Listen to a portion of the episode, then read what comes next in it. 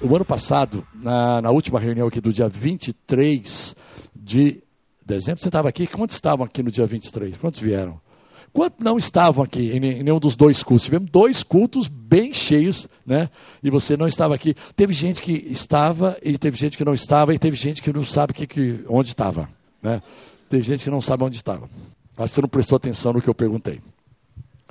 Mas Suedna e eu demos aqui, falamos, o pastor Timóteo falou, a pastora Rene falou também, mas nós demos alguns conselhos, trouxemos alguns conselhos, não sei se você se lembra. O primeiro conselho para 2024 é desacelere-se. Segundo conselho foi desestresse-se. Olha só, até falar essa palavra dá estresse, né? Desestresse-se. A terceira, o terceiro conselho foi descomplique-se. O quarto conselho foi consolide as vitórias que você obteve em 2023. Consolide agora em 2024 Quantos aqui tiveram vitória? Quantos tiveram respostas de oração?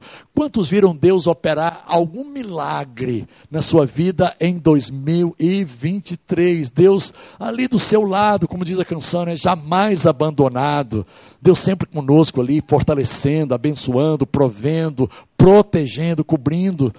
Pastor, o maior milagre que aconteceu em 2023 é que, cara, eu não fui assaltado, né? Eu não fui abordado assim por ninguém uh, de maneira violenta. Deus guardou a minha casa, Deus guardou a minha integridade física, Deus guardou a minha integridade emocional, espiritual. Gente, isso é vitória para comemorar. E o quinto ponto é aprenda a agradecer, a ser grato com antecedência. Agradeça antes do milagre acontecer. Gente, agradecer depois que o mar se abriu, eu acho que é fácil. Agora, agradecer, crendo que o mar vai se abrir, quando ele ainda não se abriu, aí é um desafio à nossa fé. Então, eu acho que tem muitos mares para se abrirem no ano 2024. Eu acho que tem muitos milagres para acontecer. Eu acho que tem um depósito de milagres grande para você e para mim no ano 2024. Então, já agradeçamos. Vamos agradecer Deus, obrigado pelos milagres. Eu vou receber milagres, vou receber respostas de oração, vou receber, sabe, vitória. É, coisas que eu tenho pensado, desejado, sonhado, vão acontecer em 2024. Eu não sei se é um intercâmbio cultural, eu não sei se é um, um MBA, eu não sei se é uma promoção, eu não sei se é o seu negócio que vai decolar, o seu projeto, a sua empresa, eu não sei se é o seu ministério que vai começar a acontecer, eu não sei se é canções novas que você vai trazer do coração de Deus para abençoar a igreja. Existem N, não sei se é com o ministério com criança, que você ama abençoar crianças e você espera que realmente esse ano mais crianças. Aconteceu um movimento muito interessante lá na Barra. Eu não sei se foi agora no segundo semestre, mas um domingo, um domingo em especial, nós tínhamos ali 400 crianças. Em todos os cultos, né? no culto da manhã, no culto da noite, somados 400 crianças. E uma grande parte dessas crianças foi batizada no Espírito Santo. Você já pensou Gente com sete, com oito, criança com oito, nove, dez anos falando em línguas, dando o, o espaço para que os dons espirituais operem na sua vida. Cara, 2024 vai ser um ano tremendo. Vai ser um ano tremendo. E então já agradeça pela fé. Já agradeça. Amém? Quantos creem que Deus vai fazer coisas maravilhosas? Hã? Você crê que você vai receber coisas maravilhosas, coisas grandes, coisas boas? Deus é bom, vai ser bem melhor do que 2023. Fala para a pessoa que está falando, olha, esse ano vai ser melhor do que o ano passado, com certeza, vai ser melhor. Vai ser melhor, eu profetizo isso na minha e na sua vida. No seu casamento, na sua família, na sua vida emocional. E a, a, o, o sexto conselho que nós demos né, foi: parta para cima dos seus gigantes. Tem gigantes que ainda não foram vencidos? Davi diz lá no Salmo 18, versículo 37. Salmo 18, 37, Davi diz o seguinte: Persegui os inimigos e os alcancei. Eu só voltei depois de ter dado cabo deles. Debaixo de meus pés ficaram, não puderam mais se levantar. Persigo esses inimigos e os pego de surpresa. Não paro até acabar com eles. 38. Eu os esmago. Gostei. E eles não podem se levantar, eles caem derrotados aos meus pés. Quantos tomam posse dessa promessa da palavra de Deus? Esse espírito de coragem, de perseverança, pastor Maurício Pragali profetizou lá no, no culto da virada que esse é o ano dos frutos abundantes. Glória a Deus. O ano de frutos. E para a gente colher esses frutos abundantes, cada um de nós vai precisar de coragem e perseverança. Meu irmão, persevere. Meu irmão, continue sendo corajoso. Como diz Deus para Josué, ser forte e corajoso, porque o lugar em que você pisar com a planta dos seus pés, eu vou dar a você, Josué, por herança. Eu vou dar a você e ao meu povo de Israel. Eu vou te levantar como líder para levar o meu povo à posse da terra prometida. Meu irmão, eu, eu sinto uma unção de liderança sobre nós. Sabe, o Timóteo estava orando aqui, e Deus falou no meu coração, ele até usou parte do versículo lá de Deuteronômio, quando diz assim: Eu vou te colocar por cabeça e não por cauda, estarás por cima e não por baixo. O teu tempo de ser cauda já acabou em Cristo Jesus. O teu tempo de estar por baixo, sendo humilhado, sendo desconsiderado, desvalorizado, esse tempo na minha e na sua vida já acabou em nome de Jesus. Meu irmão, Deus vai te surpreender. Receba isso no seu espírito. Dê espaço a um novo nível de ousadia e de intrepidez no seu coração, na sua fé. Tenha uma fé intrépida em 2024. Uma fé que parte para cima dos inimigos. Tem alguns gigantes que ainda não foram derrotados. E às vezes são gigantes interiores. É um medo que ainda persiste. Sabe? É uma, uma culpa, uma vergonha de alguma coisa um sentimento de inadequação, um sentimento de fraqueza, um sentimento de inapropriação. Eu acho que eu sou muito inapropriado. Eu me lembro que na gravidez da minha mãe, olha só, eu me lembro na gravidez da minha mãe comigo, ah, no meu subconsciente, deixa eu explicar aqui, que, cara, eu estava incomodando. Eu tinha um sentimento que eu estava incomodando. Depois eu fui entender, né? Mais tarde fui entender que, cara, a minha mãe não queria ficar grávida de mim. Não é porque era o Bené Gomes. É porque era um ser humano. Ela não queria mais seres humanos, ela já tinha tido 12. Ela já tinha tido 12. E ela confessou para mim depois que no sexto filho ela brigou com meu pai. Chega, seis. Nós estamos querendo liberar a unção de seis aqui sobre alguns. Alguns querem ser seis filhos. Algumas mulheres estão liberadas e abertas para seis. Pois é, a minha mãe imaginou, ela pensou que ia terminar com seis. Terminou com treze. Treze. E eu fui o décimo terceiro. Então é óbvio que assim, ela escondeu, ela prendeu, ela tentou esconder a barriguinha dela por, durante muito tempo. Tá? E eu ali dentro. Né? Tudo bem, eu sei que lá naquela bolha a gente não se sente pressionado, né? Minha esposa estava me ensinando aqui que lá dentro, como é que chama aquele negócio? A placenta, né? Você está protegido ali, qualquer pressão que ela botar ali na barriga não vai te atingir ali, mas os, o, o emocional atinge bem. O físico ficou preservado, mas o emocional eu, eu me senti incomodando. Então, assim, eu, eu tive esse sentimento de estar tá incomodando pessoas durante muito tempo. Eu nunca queria incomodar. Não, não, eu estou incomodando. Eu não quero incomodar. Hã? Eu não quero incomodar. Hoje eu já quero incomodar, já não tem problema mais não. Já Deus, Deus já me curou. Eu não tenho problema em incomodar. Se eu tiver que incomodar, eu incomodo. E aí? Estou curado, em nome de Jesus. Ah, estou te incomodando, mas eu quero você ao meu lado assim mesmo. Tá? Eu te amo. Tá? De vez em quando eu, a Sueda, eu, eu tenho sentimento que eu estou incomodando ela. Fala, bem, estou te incomodando? Eu falo assim, tá. Ela é muito sincera. Pois é, mas não vou deixar você. Não saio do seu lado. Eu já venci esse sentimento de incômodo. Porque o que, que você faz com esse sentimento que, de incomodar, de estar tá, se sentir inferior, de se sentir inadequado, inapropriado? Sabe, isso vai te levar, sabe, a, a um lugar que não é bom. Não vai dar, não vai dar legal, tá? Então vamos partir para cima dos nossos inimigos e vencê-los, sejam eles quais forem. A minha pergunta é o seguinte: como nós podemos, e a ênfase vai ser em cima do descomplice, O título da palavra hoje é Descomplique-se em 2024. Pastor, mas a pessoa vai estar ouvindo a palavra lá em 2027. Não tem problema, ela vai saber, sabe, que em 2024 eu preguei algo que vai valer também em 2027, em 2030, hein? quem sabe em 2070, se alguns de vocês ainda estiverem vivos em 2070. A única convicção que eu tenho é que eu vou estar no sepultamento de cada um de vocês. É, é un... É uma brincadeira forte, né? Tá? Não quero viver tanto também. Em 2070, se eu estiver vivo, eu vou estar com 111 anos. Mas que se tiver propósito, uh, eu estou apegado a uma promessa que Moisés fez para a tribo de Naftali, dizendo o seguinte: se, sejam os dias da tua vida como os dias da tua força. Enquanto houver força em mim, cara, eu estou dentro.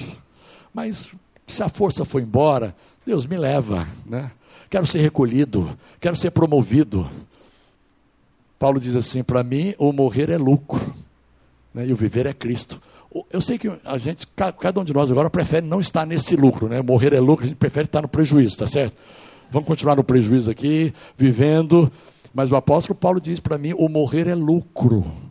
Cara, o que nos aguarda aí pela frente é só coisa boa, a eternidade é maravilhosa. Mas vamos nos ater a descomplique-se em 2024. Diga para você mesmo assim: descomplique-se nesse novo ano. Descomplique-se. A gente é complicado demais, olha só. A complicação está diretamente ligada à perda da simplicidade. Quanto mais simples, menos complicado. Quanto menos, quando menos simples, Quanto menos simples, mais complicado. Deus não criou o homem para viver uma vida complicada. Deus não te criou para uma vida complicada. Eclesiastes 7, 29. Deixa eu ler aqui na nova tradução da linguagem de hoje. Salomão, sábio, rei de Israel, filho de Davi, ele diz aqui, Eclesiastes 7, 29. Tudo que aprendi se resume nisso. Deus nos fez simples e direitos mas nós complicamos tudo.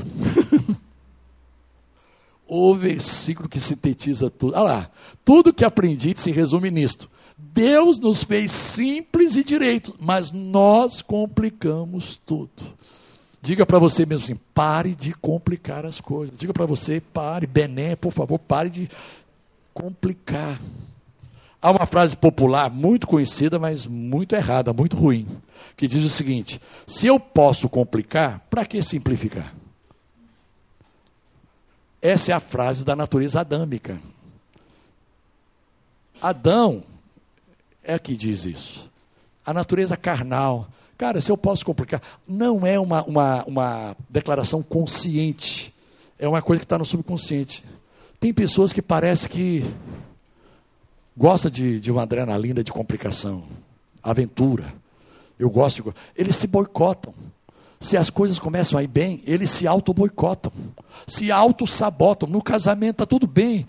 Caramba, já faz um, três dias que eu não brigo com a minha mulher, deve ter alguma coisa errada. Caramba, eu vou brigar, eu vou arrumar um troço aqui para brigar. E começa a implicar com uma coisa, implicar com a outra. Aí boicota aquele momento bom, de felicidade, de harmonia, de bênção, de paz, porque ele quer complicar. Para que simplificar? Ah, vamos complicar. Esse, esse, é um estigma que tem acompanhado o ser humano desde a queda de Adão. Olha esse versículo aqui, bem impressionante. Gênesis 6, 5. Meu Deus, eu vou ler aqui também na linguagem de hoje. Aliás, eu, não é nem NVT. O Senhor, pode, pode colocar lá, quando o Senhor viu que as pessoas eram muito más e que sempre estavam pensando em fazer coisas erradas, na minha tradução é mais conclusiva, diz assim: o Senhor observou quanto havia aumentado a perversidade dos seres humanos na terra e viu que todos os seus pensamentos e seus propósitos eram sempre inteiramente maus. Misericórdia, gente. Aí o apóstolo Paulo, lá na frente, em 2 Coríntios 5, 11, capítulo 11, versículo 3, diz assim: Eu temo que, assim como a serpente com a sua astúcia enganou Eva, assim também a mente de vocês seja corrompida e se afaste da simplicidade e pureza devidas a Cristo. O grande desafio que eu sinto para a minha vida a cada dia é o de levar uma vida realmente mais leve, mais descomplicada e uma vida carregada de simplicidade. Alguém está comigo, gente? Esse é o desafio para 2024. Eu sou desafiado a viver com mais leveza o meu casamento, o meu relacionamento com o meu, meu cônjuge, com meus filhos, meus pais, meus irmãos de sangue, minha sogra, minha nora.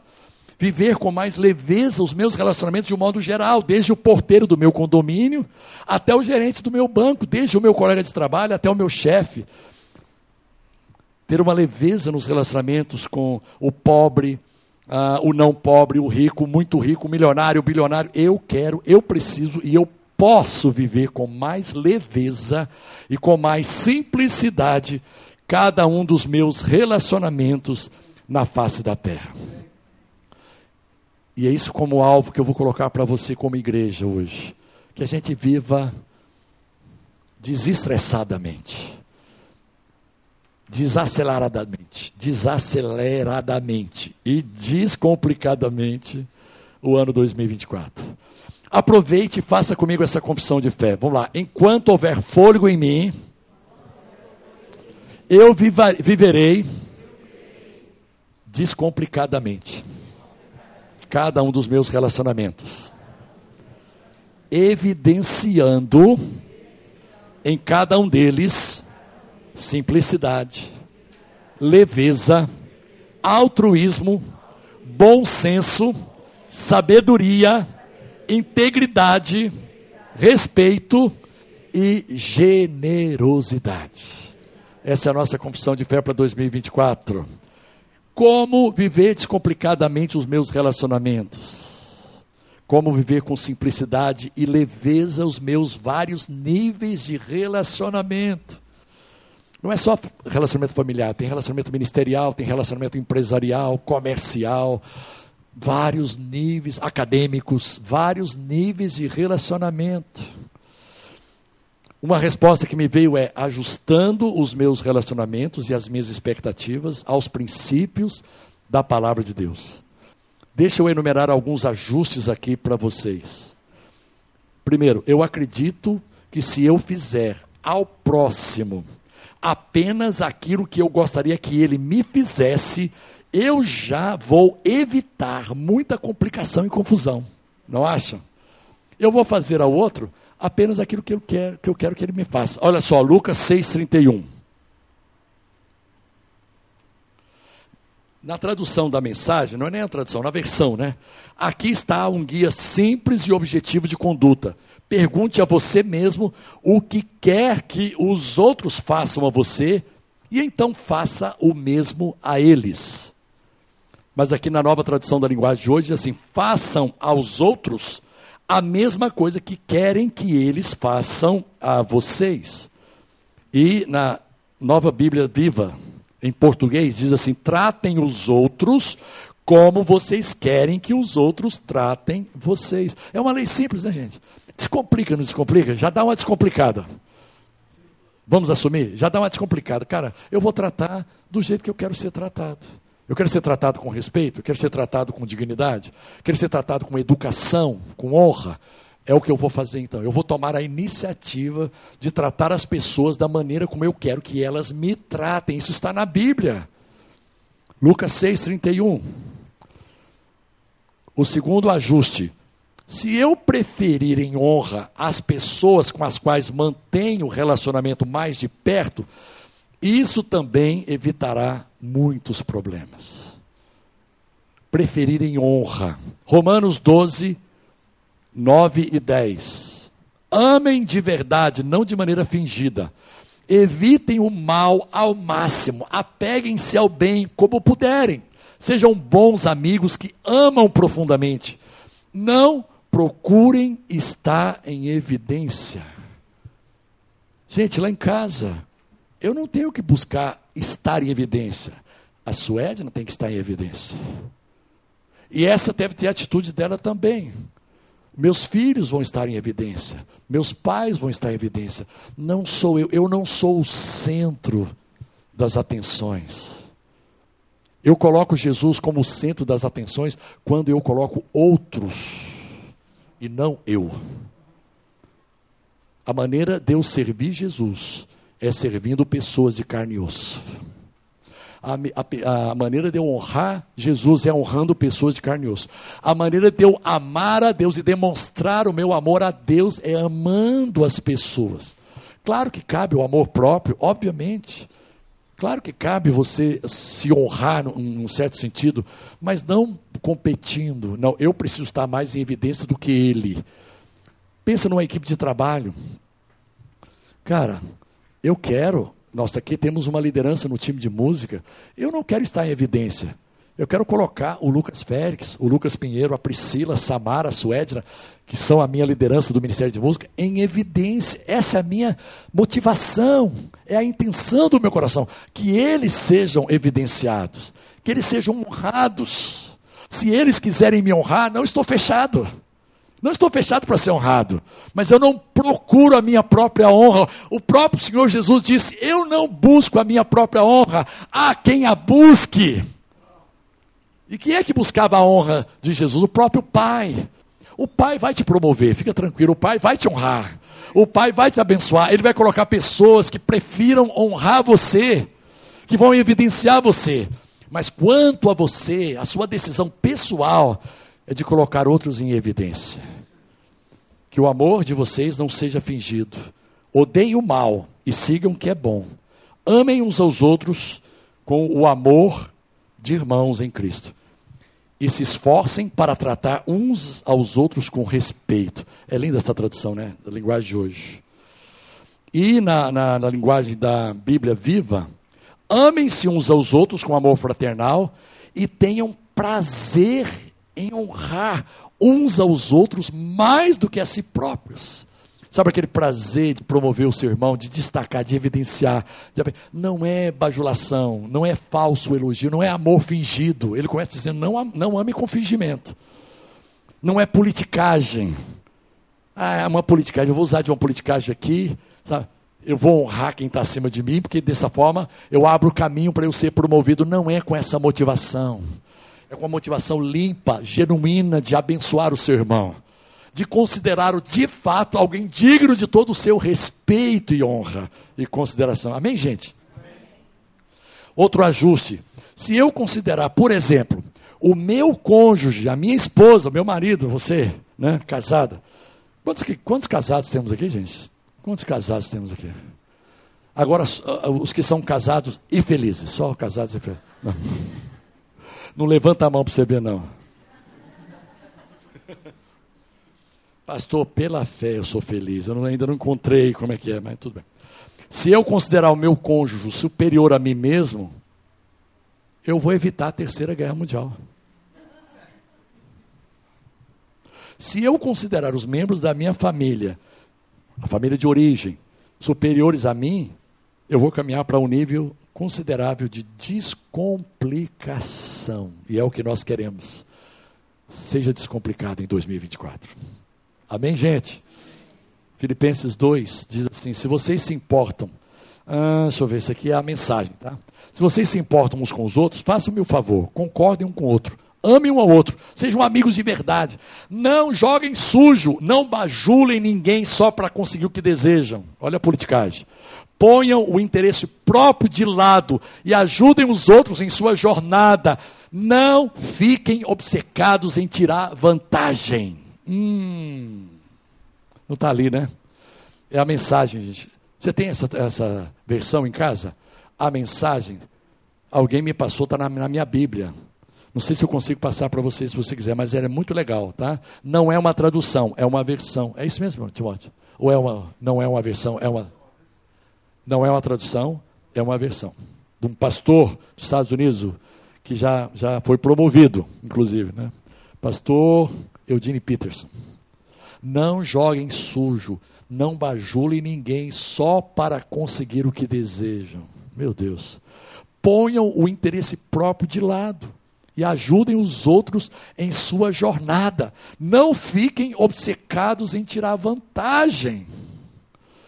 Meu irmão, Essa mentalidade é a mentalidade do mundo. Essa não é a mentalidade do reino. Tirar vantagem das pessoas, tirar vantagem das ocasiões, das situações, dos contextos, dos ambientes. Cara, nós estamos aqui, fomos lavados, remidos, redimidos, comprados, salvos por Jesus, para servir uns aos outros, para ser uma comunidade genuinamente terapêutica, no sentido espiritual da palavra, e também atingindo o, emocional, o físico. Esqueçam-se de vocês o suficiente para estender a mão e ajudar. Esqueçam de vocês. Oh, glória a Deus. Vamos lá para o quarto. Na verdade, a grande descomplicação ensinada por Jesus diz respeito ao coração sempre disposto a servir o próximo. Esse é o maior fator descomplicador em qualquer nível de relacionamento. Muitas vezes não gostamos de nos oferecer para servir, porque temos medo de ser explorados e abusados. Mas, segundo o Evangelho da Graça, quanto mais eu sirvo, mais eu lidero, mais eu exerço liderança. Quanto mais eu sirvo, mais eu exerço influência. Quanto mais eu sirvo, mais eu inspiro e impacto vidas. A maior arma do evangelismo, de evangelismo da igreja, é o servir. Por isso precisamos desenvolver esse coração de servo dentro de nós. Foi assim que Jesus conquistou as pessoas. Foi assim que os apóstolos de Jesus impactaram o mundo do primeiro século. Foi assim que o apóstolo Paulo se tornou o maior de todos os teólogos da terra trazendo judeus e gentios para os pés do Senhor Jesus, através do espírito de servir. Olha só o que, que o apóstolo Paulo diz em 1 Coríntios 9, 19. Ah, 1 Coríntios 9, eu gosto demais. NVT, nova versão tra transformadora.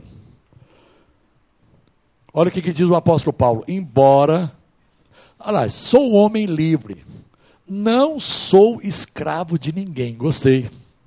Mas eu fiz, eu me fiz escravo. Eu decidi, eu escolhi ser escravo de todos a fim de ganhar para Cristo o maior número possível de pessoas. Ah, ouvi uns amém tão tímidos. É, é, é muito choque, né, gente?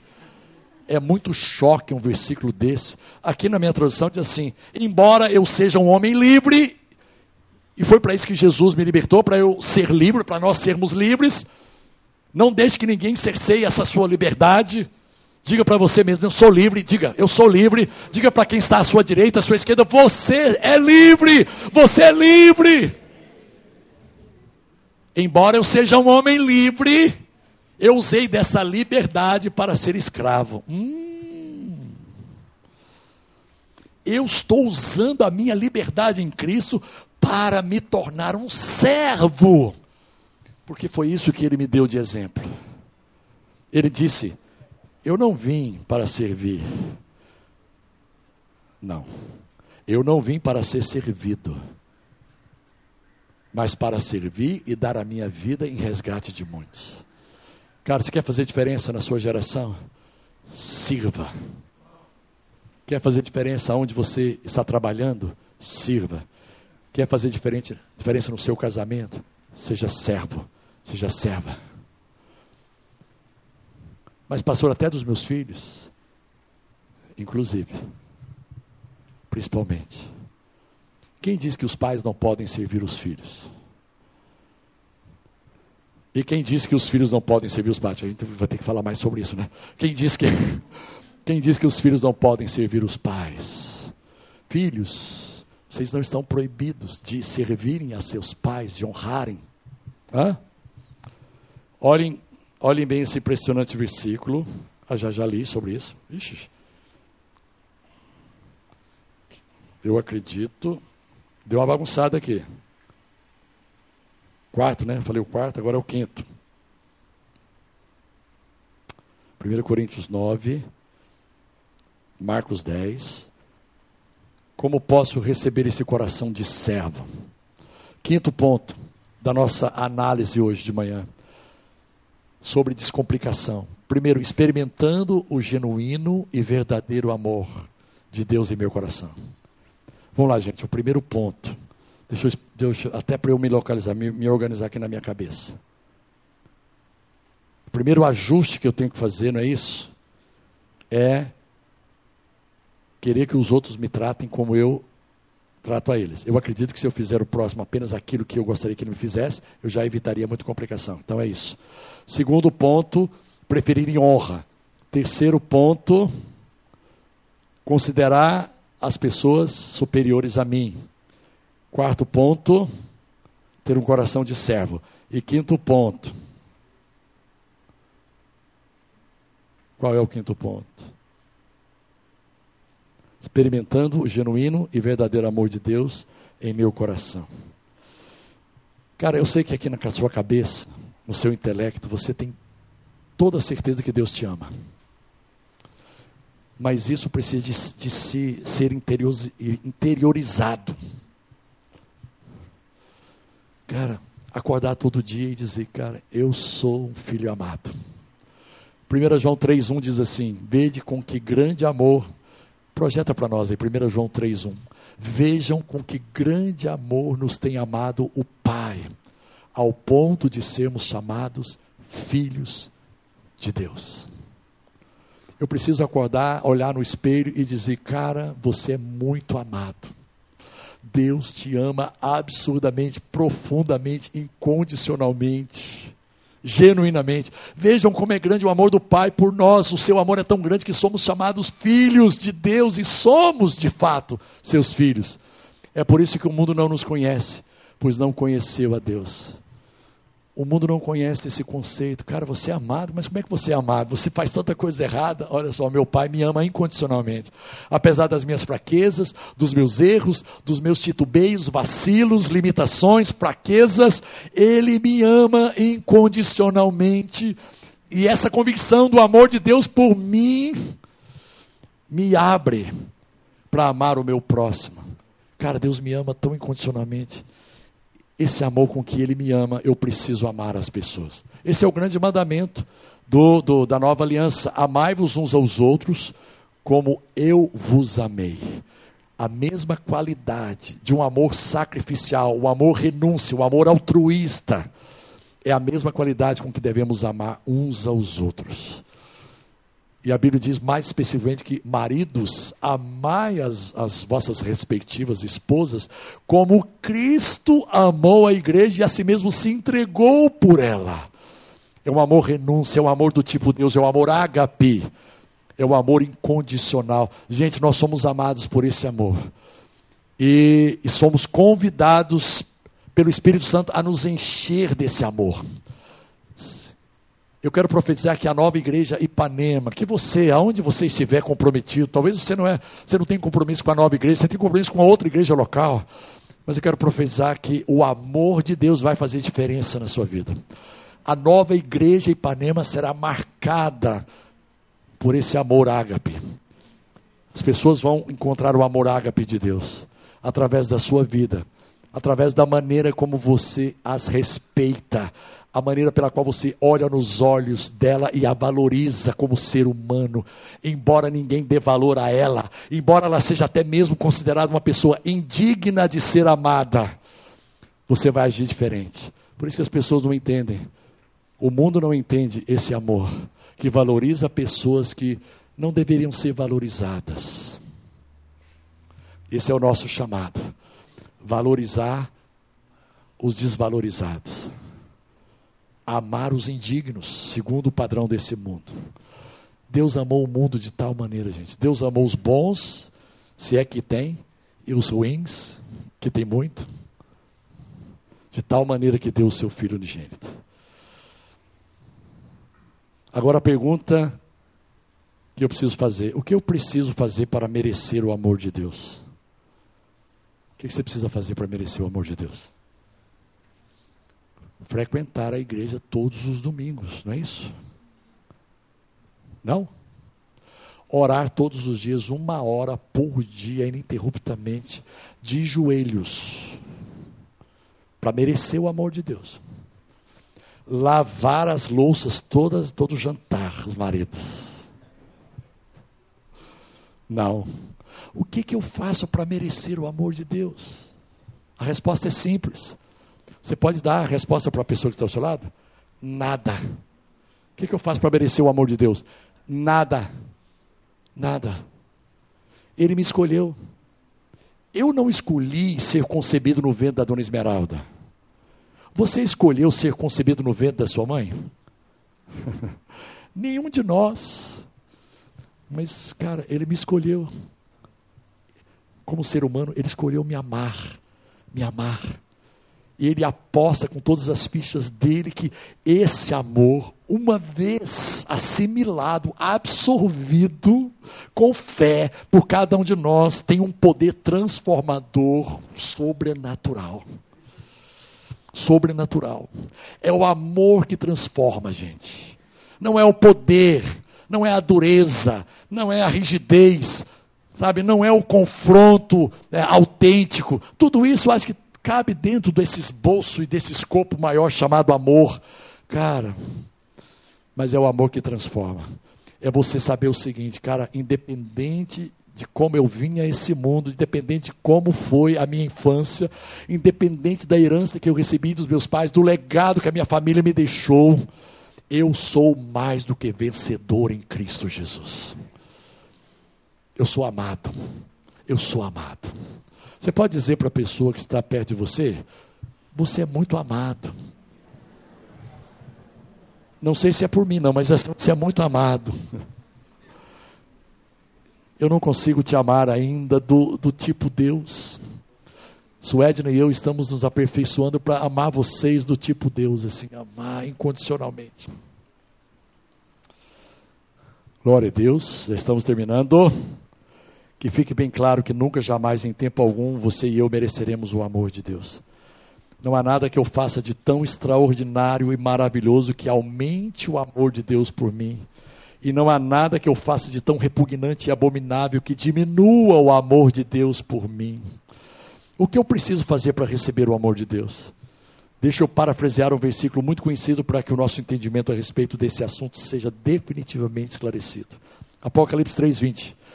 Eis que eu, o amor, estou à porta e bato.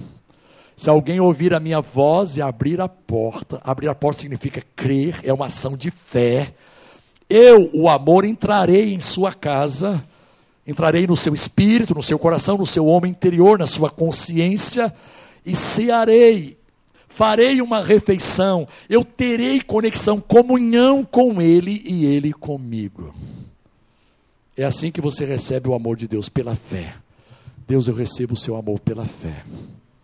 Eu assumo a consciência de que eu sou amado, independente de tudo aquilo que já me disseram a respeito do meu caráter, a respeito de traços da minha personalidade. Deus, eu sou amado e é isso que importa, porque é isso que move a querer ser uma nova pessoa a cada dia, é isso que me empolga, é isso que me entusiasma, é isso que me anima a acordar todos os dias e dizer: esse dia eu vou crescer um pouco mais, esse dia eu vou ser mais transformado, esse dia eu serei mais semelhante a Jesus. Porque o seu amor é recebido pela fé. Abra o seu coração e receba esse amor de Deus no seu coração. Glória a Deus.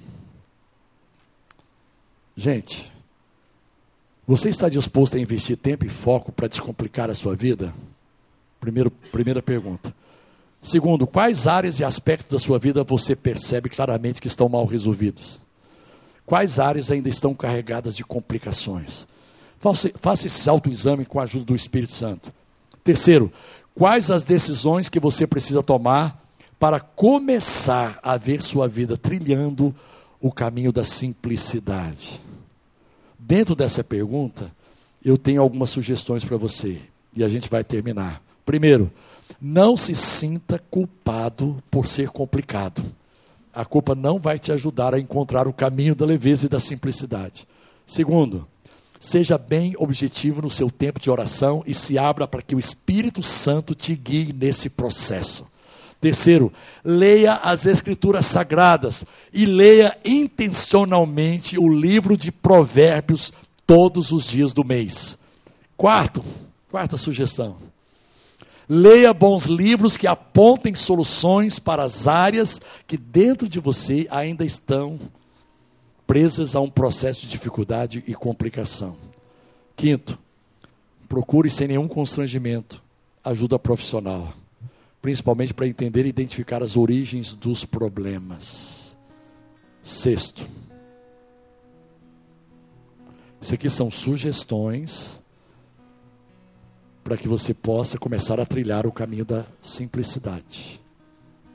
Sexto, procure ser acompanhado por, por conselheiros espirituais idôneos e maduros que te encorajem no caminho da liberdade plena em Cristo. Sétimo, se abra para experimentar mudanças na sua maneira de pensar e agir. Experimente metanoia. E último, fale sempre bem das pessoas, principalmente das que falam mal de você. Eu acredito que essa é a fórmula mágica e uma maneira bem eficaz de descomplicar a sua vida. Fique em pé, a gente vai ler um verso. Lucas 6, 27 e 28.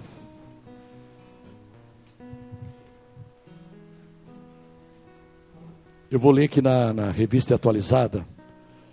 Eu digo, porém, a vocês outros: amai os, os inimigos, fazei o bem aos que vos odeiam, bendizei aos que vos maldizem, orai pelos que vos caluniam. Mas eu digo a vocês que estão me escutando: amem os seus inimigos, façam o bem a quem os odeiam, falem bem daqueles que os amaldiçoam, e orem por aqueles que maltratam vocês. Gente, eu tenho certeza que se nós conseguirmos cumprir isso, esse oitavo ponto, a vida vai descomplicar demais mas assim você vai experimentar, eu vou experimentar, nós vamos experimentar uma leveza. Porque é o seguinte, alguém falou mal de mim e hoje nós temos redes sociais. Vocês sabem que eu trabalho com católicos. E eu sou perseguido por isso, gente. Cara, e às vezes os caras me dão cada cutucada e cada provocada na rede social que eu fico me segurando. Porque a vontade é mandar o, sujeito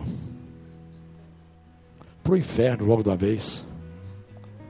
É colocar ele debaixo dos castigos do, do, do inferno. Cara, aí eu, eu começo a pensar, cara, eu preciso falar bem desse cara de alguma forma. Bendizei aos que vos maldizem. Bem dizer é dizer bem.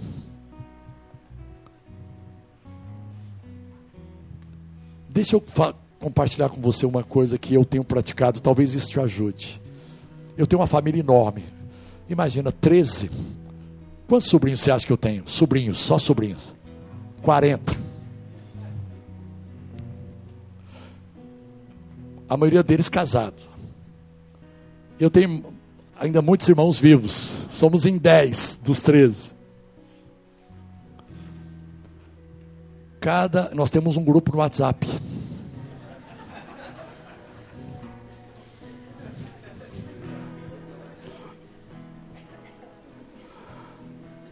E agora estão nascendo, já nasceram, né? Já estão grandes, os filhos dos meus sobrinhos. É para mais de 100 pessoas. E eu me propus no aniversário de cada um deles mandar uma mensagem encorajadora. Isso me toma tempo, gente. Muito. A Suédia falou, bem até agora, até agora, bem, ainda por primeiro, tá, tem mais dois, só hoje. Como isso tem feito bem, como isso tem gerado uma leveza no grupo, porque todo mundo gosta de ser encorajado. Tem alguém aqui que não gosta de ser encorajado? Não é bom quando alguém fala bem a respeito de você. Quando alguém consegue ver uma qualidade em você, pastor, aqui está difícil, mas está complicado. Mas não é legal quando alguém consegue ver qualidades em você e ressaltar essas qualidades? Conta-se a história de um padre no seminário, professor do seminário, lá em Goiânia, 1970, por aí. Ele não conseguia reclamar. Olha só o pastor Timóteo aqui. Porque o pastor Timóteo nos desafiou a não reclamar no ano passado. Então ele não conseguia reclamar. Os alunos ficaram intrigados e disseram: hoje esse cara vai reclamar. Chamaram ele para a cozinha e fizeram um café e colocaram no café pimenta do reino. Você já tomou café com pimenta do reino? Em vez de ser adoçado com adoçante ou açúcar, pimenta do reino e misturaram. E deram para ele tomar. E fizeram um ciclo ao redor dele para esperar a reação. Que palavras sairiam da boca desse padre? Ele poderia ter tomado e assim: hum, que, que, que coisa horrível, isso aqui não é café. Mas ele não disse isso. Ele tomou e disse: Hum, está tão quentinho. Ele conseguiu achar uma qualidade naquele caos naquela complicação, naquela complexidade. Ele achou uma qualidade, uma virtude. É assim que Deus olha para mim e para você. Você é todo lindo, Bené.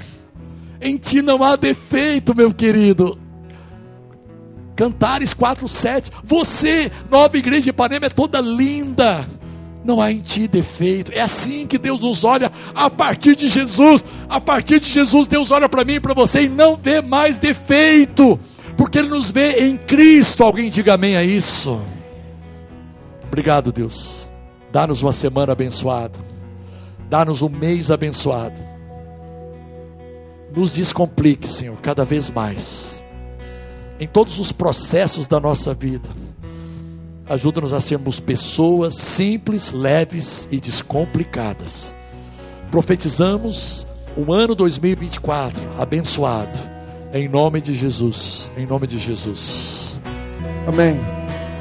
A gente está encerrando eu quero profetizar sobre você uma semana descomplicada.